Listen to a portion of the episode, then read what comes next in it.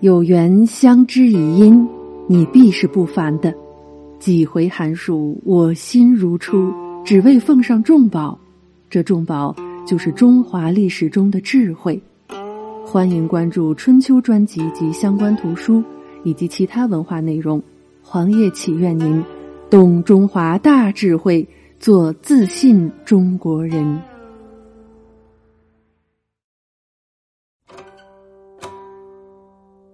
对剑贴花黄，汉纪四十五，佛道启示。关键词：安世高、张道陵。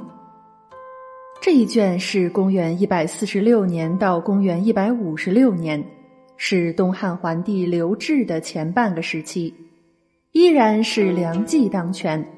虽然在公元一百五十年，梁太后去世前夕，号称还政给妹夫汉桓帝，但是此时梁冀还活得好好的，而刘志的皇后梁女莹也是梁家人，朝野内外又遍布梁家的势力党羽。所以，汉桓帝也没有什么好办法，只好任由梁冀去弄权吧。梁冀的权力在此期间达到了顶峰，于是他更加专横暴虐，朝中大小政事无不由他决定，百官的升迁任免也都要先到他家谢恩，才能到尚书台办理手续。地方郡县每年进献的贡品，要先把上等的送给梁冀。然后才把次等的献给桓帝。梁冀和妻子孙寿都穷奢极欲，搜刮财富，修建豪宅，残忍贪暴，激起民愤极大。朝廷内呢，也就是这样了。但是我们把视野放得再广阔些，这十年间呀，两大重要的宗教势力在中国发展和崛起，这就是佛教和道教。在汉桓帝以前。虽然汉明帝的时候佛教已经传入了中国，但是影响十分有限。中国的佛教信奉者大多还是把佛教当作是一种神仙方术，因而把佛当成是祭祀的对象，焚香膜拜，祈求长生。公元一百四十八年，一个神奇的人从西边来到了洛阳，这个人叫安世高，他本来是西域安息国的太子。父亲死后，仅做了不到一年国王，就把王位让给自己的叔叔，而自己则皈依了佛教，出家为僧。是什么原因促使他这样做呢？据说是为了持币本土，这意思是安息国内政局不稳，形势险恶。安世高为了远离政治漩涡而离开故土。总之，安世高从此开始了向东的传教生涯。安息国作为西域一个长期与中国保持良好关系的友邦，他的太子当然也应该精通汉语吧？这就好比十九世纪欧洲宫廷贵族都精通法语，日、韩、越南的宫廷贵族都精通汉语一样。同时，西域的小乘佛教的势力根基极深，西域就是佛教从天竺传入我国中原的桥头堡。这两个因缘交汇在一起，使得西域出了不少翻译佛经的高僧。后世有名的佛经翻译大师，现存最早的心经汉译本翻译者鸠摩罗什，也是从西域来的，是天竺和西域的混血。那么今天要说的安世高，有着得天独厚的条件，所以毫无意外的，他也成为了佛经翻译大师。传说中。西域高僧安世高来到洛阳，找了一间闲置的破屋栖身。夜半竟然发现窗外一片红光直冲云霄，他判定是佛教圣物的灵光，便带人去找到射出灵光的地方发掘。半日便挖出带梵文的记事青砖，以及装了舍佛粒的宝函。他将宝函献给朝廷，汉桓帝大喜，遂重用安世高。并在圣冢发掘处建宝塔，以供奉舍利。这只是一个传说，把里面不可靠的记叙删除掉，我们可以知道情况也许是这样的：安世高出走安息国的时候，把安息国的佛教圣物舍利子连盒带东西都拿走了，到这时来献给汉桓帝。好东西得有好包装。安世高在洛阳穷困潦倒，哪里做得出精美礼物？所以八成是他之前就带来的。汉桓帝朝廷给安世高一个安身之所是没有问题的，于是他从此就在信徒的需求和自己的学问所长的基础上，翻译出了最早的一批汉译佛经。在他之后，中国才真正有了佛学。安世高所译的佛经。就思想体系上来说，属于小乘佛教。他重点的翻译了禅术两方面的学说。禅是指禅法，通过禅定静虑而领悟佛教之道，其方法很多。而安世高所翻译的禅法，以安般守意的影响最大。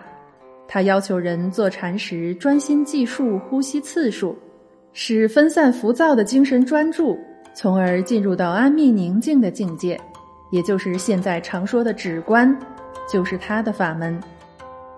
术是指术法，即阿毗昙，是用数字把佛教中名目众多的名词概念加以分类论述，从而阐述佛教基本理论的一种方法。中国史料记载的第一位汉族僧人阎佛调就跟安世高学习过佛法，后来因为关中和中原地区连续发生天灾人祸。主要是政治动乱，安世高就离开洛阳，游历了中国江南等地，传说还到过广州。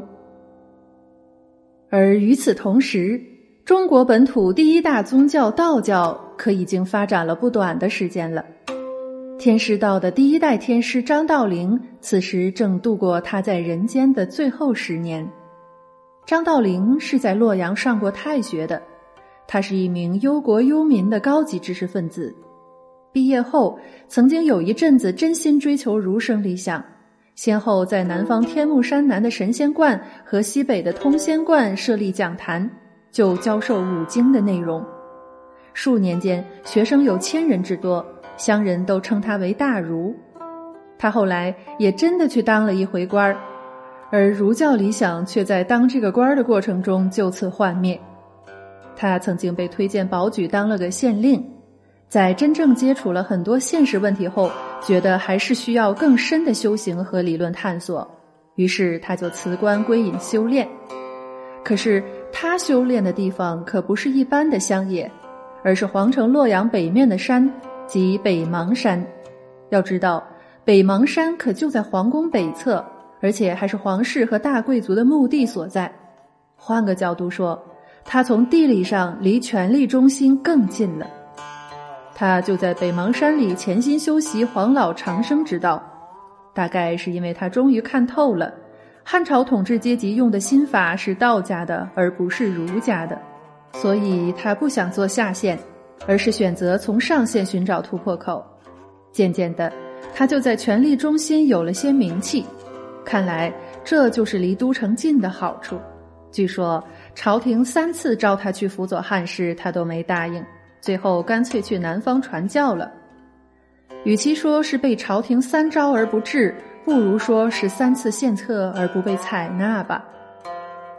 张道陵在南方的道场首选第一站是江西的龙虎山，他在这里修炼多时，就做了一个重大的决定，那就是入蜀，最后在蜀地的鹤鸣山定居下来。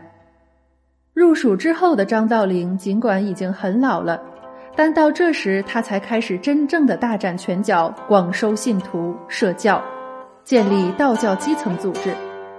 凡入道者须出信米五斗，用来付天仓以备饥荒，合作义社之用。他的这个组织就是天师道。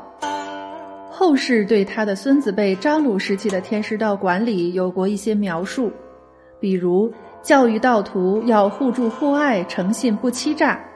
道徒有病则自守其过，为此设立净炉，做病人思过修善之所。又设祭酒，主要为病人请祷。对犯法之人不随便处罚，三元然后乃行刑，比孔子的不二过还要宽容得多。他还命人在境内的大路边建立义社，教人不要积蓄私财。多余的米肉都交给义社，以供过往之人食用。不过只能量腹取足，不可多吃多占。若过多，鬼则病之。此外，他还实行禁酒等利民措施。虽然介绍只有几句话，但是里面透露的信息已经足够多了。富天仓以备饥荒，这其实就是社保吗？而且费率极低，只要交五斗米，汉代的五斗相当于现在的一斗，交这么少的费用就能保证灾荒时衣食无忧，这横看竖看都是一个很划算的事情。但是，怎么能让人相信，如果遭了灾荒，肯定能给赔付呢？这就是考验组织的信用了。组织的信用来自于实力，实力包括物质的和精神的。当然，道规教人们不要积蓄私财，多余的钱全上交组织，这就是共产，也就保障了组织的物质基础是丰富的，成员们共用的财产池的水是满满的。